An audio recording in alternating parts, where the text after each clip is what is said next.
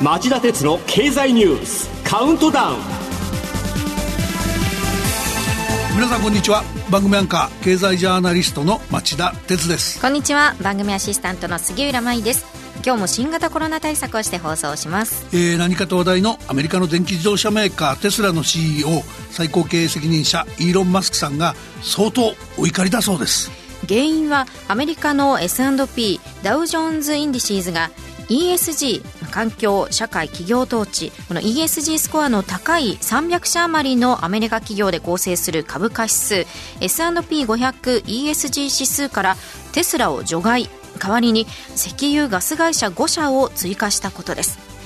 マスク氏は水曜日ツイッターにテスラはどんな企業よりも環境のために多くのことを行っている。ESG はインチキ社会正義の戦士によって武器にされていると投稿。怒りをあらわにしました。とはいえ SP にはテスラを外す正当な理由があったんです。S&P のシニアディレクターマーガレット・ドーン氏はブログで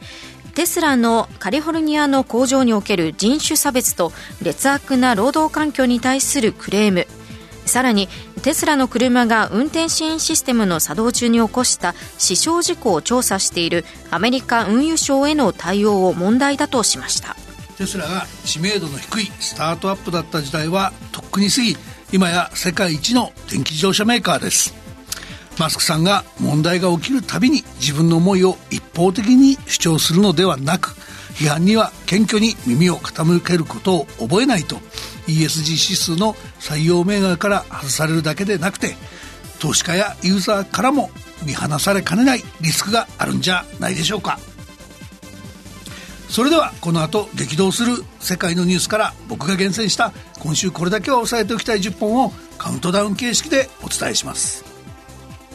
この番組は NTT グループの提供でお送りします。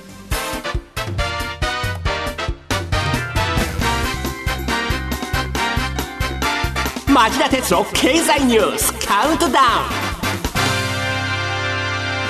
では10位のニュースから始めましょう。電子メールを使ったサイバー攻撃が4月は1年前の8.5倍に急増。木曜日付の日経ネットによりますと世界のメールのおよそ4分の1を調査しているアメリカのプルーフポイント社が検知したメールによるサイバー攻撃は去年の4月に比べておよそ8.5倍。そのうち半分はメルカリアマゾンなどの EC サイトや auPay などの電子決済サービスを装ってパスワードやクレジットカード番号を入力させて騙し取るフィッシング攻撃だということです。続いて9位のニュースです。新型コロナウイルス北朝鮮で猛威か。今日付の朝鮮労働党機関紙労働新聞は感染が疑われる新たな発熱者が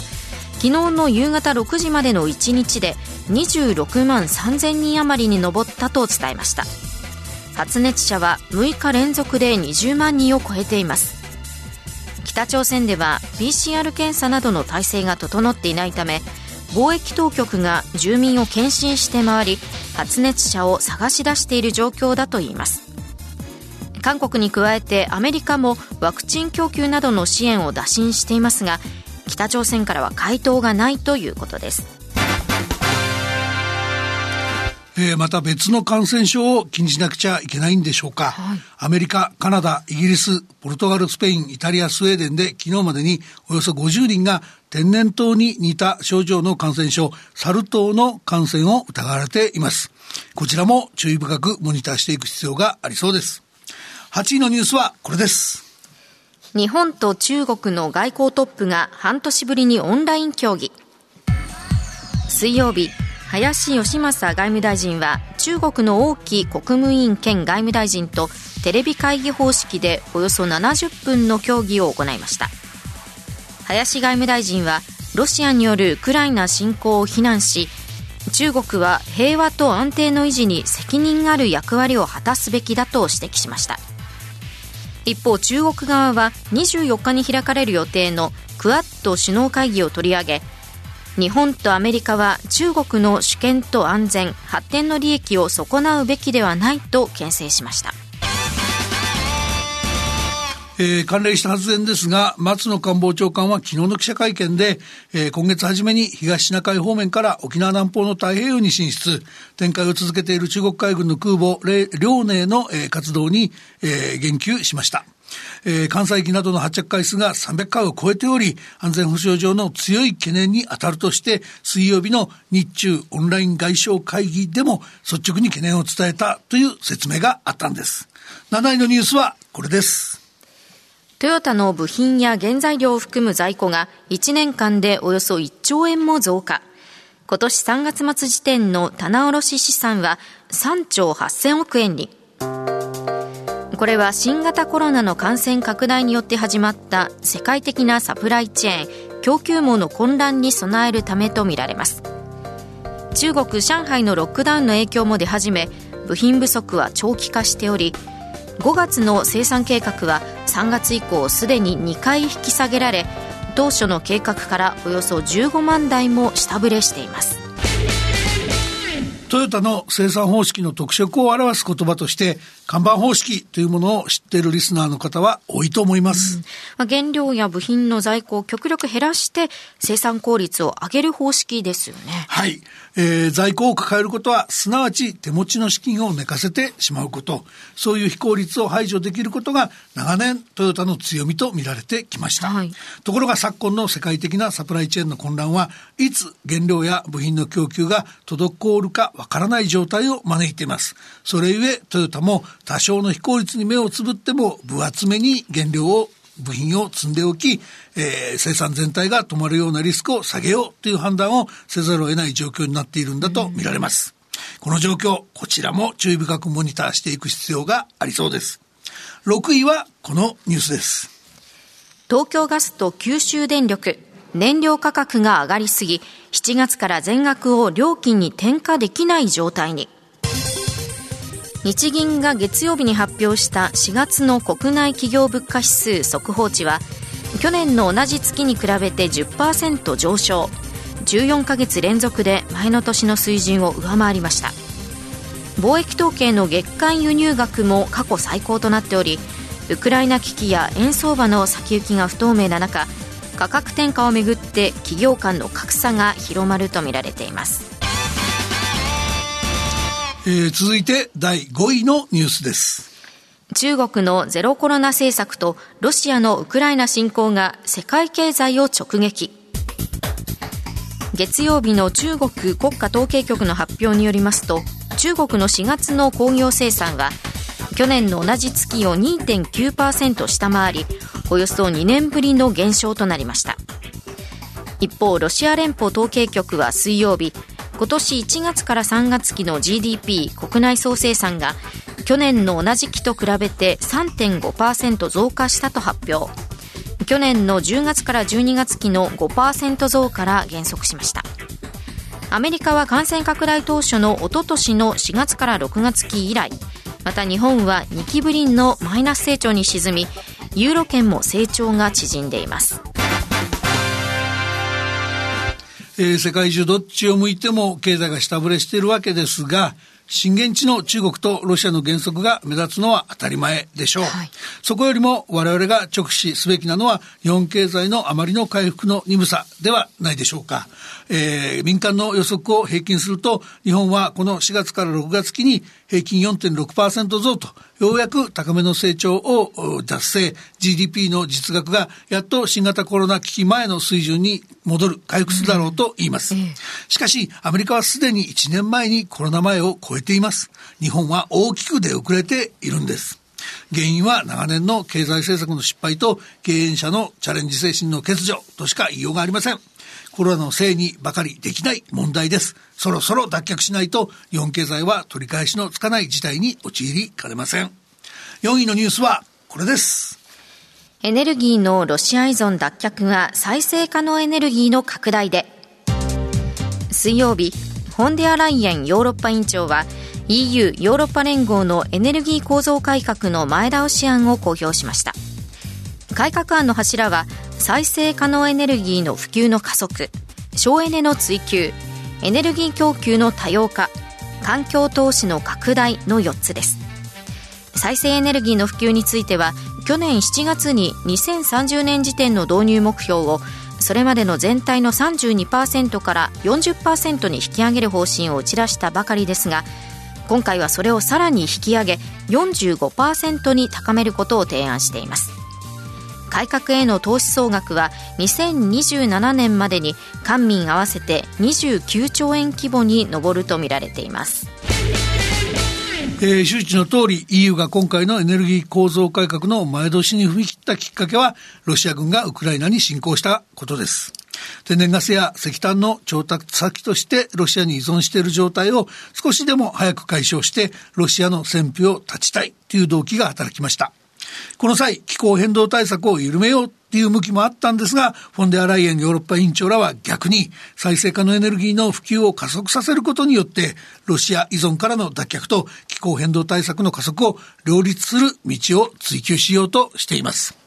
ただし EU の中にはハンガリーのようにロシアへの依存度が高い国もあり、これから始まる EU としての改革策を一本化する話し合いは時間がかかる可能性もあります。ですが油断は禁物。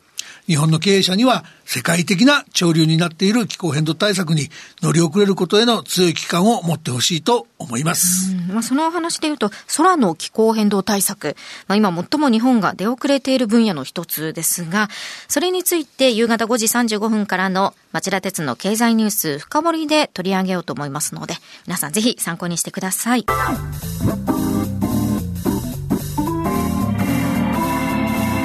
町田鉄の経済ニュースカウントダウン。3位のニュースはこれです。激戦のマリウポリでの戦闘が終了。ロシア国防省によりますと月曜から昨日までにウクライナ兵1730人が投降。ウクライナ側も戦闘任務の終了を表明しています今後戦闘は主戦場を東部戦線に移して長期化する懸念も出ています2月24日のロシア軍のウクライナ侵攻以来、日米欧の G7 を中心とした西側陣営は、ロシアへの経済制裁を強化してきました。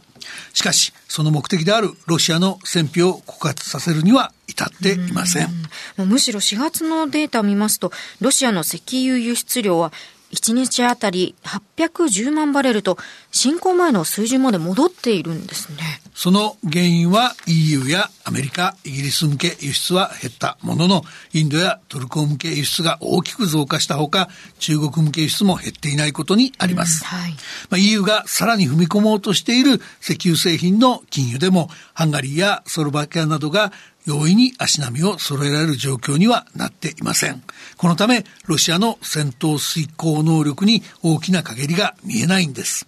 こうした中で西側がウクライナに対する軍事支援を強化すればするほど激しい戦闘が繰り返されるという皮肉な事態が続く情勢となっています。2位のニュースはこれです。水曜日、フィンランドとスウェーデンが NATO 北大西洋条約機構への加盟を申請。両国はこれまで共に NATO との協力を推進してきましたが、非加盟は貫いており、フィンランドはロシアと経済協力を進めるなど配慮を続けてきました。しかし今回、ロシアが一方的な侵攻に踏み切ったことで、中立を守っても安全を確保できるとは限らないという判断に至ったとしています。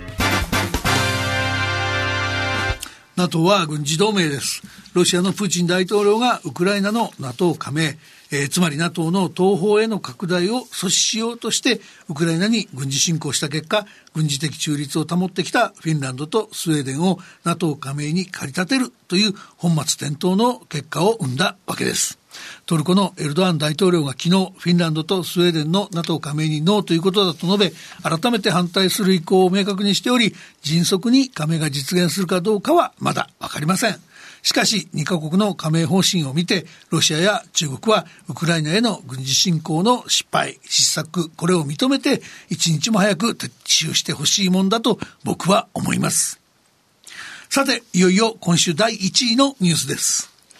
あさってから3日間、アメリカのバイデン大統領が来日へ。日本滞在中には新しい経済圏 IPEF の発足宣言やクアッド首脳会議に参加します。日本の前には韓国も訪問。ロシアによるウクライナ侵攻が続く中中国や北朝鮮の動きを睨みアメリカが安全保障と経済の両面でインド太平洋地域に関与する姿勢を明確にするとみられています。えー、ニュースにもあったように、今回の訪日の政治的な目玉の一つは、アメリカが主導する新たな経済圏構想、IPEF の発足宣言でしょう。サリバン大統領補佐官は水曜日の記者会見で、IPEF の発足に合わせて、バイデン大統領と岸田総理の二人が対面で、韓国、オーストラリア、シンガポール、タイなどの首脳がオンラインでそれぞれ参加する会議を開くことを明らかにしています。えー、ですが IPEF は伝統的な FTA 自由貿易協定とは異なり、貿易供給網、インフラ、脱炭素、税、反汚職の4本柱で構成するものの、関税の引き下げにつながるお互いの市場開放には踏み込まないと言います。それゆえ、こんな経済圏構想には魅力がなく、タイやシンガポール以外の東南アジア諸国に、えー、参加が広がるのか疑問とされています。まあ、つまり、えー、この構想でアメリカのアジアにおける存在感の回復ができるかどうか、非常に難しいと見られているわけです。アメリカ国内の保護主義に迎合して TPP 環太平洋経済連携協定から離脱したトランプ前大統領の外交はやはり大きな失敗でした。中間選挙を控えるバイデン大統領には再度の仕切り直しが期待できないでしょう。えー、日本はあまり、日本はあまりアメリカに頼らず、アジアでの経済外交面で中国とどう対峙していくのか、真剣に独自の戦略を組み立て直す必要がありそうです。以上、町田さんが選んだ今週の重要な政治経済ニュースでした。町田哲郎経済ニュースカウントダウンこの番組は NTT グループの提供でお送りしました。この後5時35分からの町田鉄の経済ニュース深掘り。テーマは飛び恥の克服には SAF が不可欠？五越同州で獲得に乗り出した JAL と ANA の本音とはと題してお送りします。はいあの SAF っていうのは CO2 を出さない航空燃料のことなんですが、はい、えー、まあこれが、えー、日本がこれからも飛行機を日本の空を飛んでいけるかどうか、はい、みたいな議論の焦点になってますんで、はい、今日はそのお話をしっかりしたいと思いますそれでは5時35分に再びお耳にかかりましょうさようなら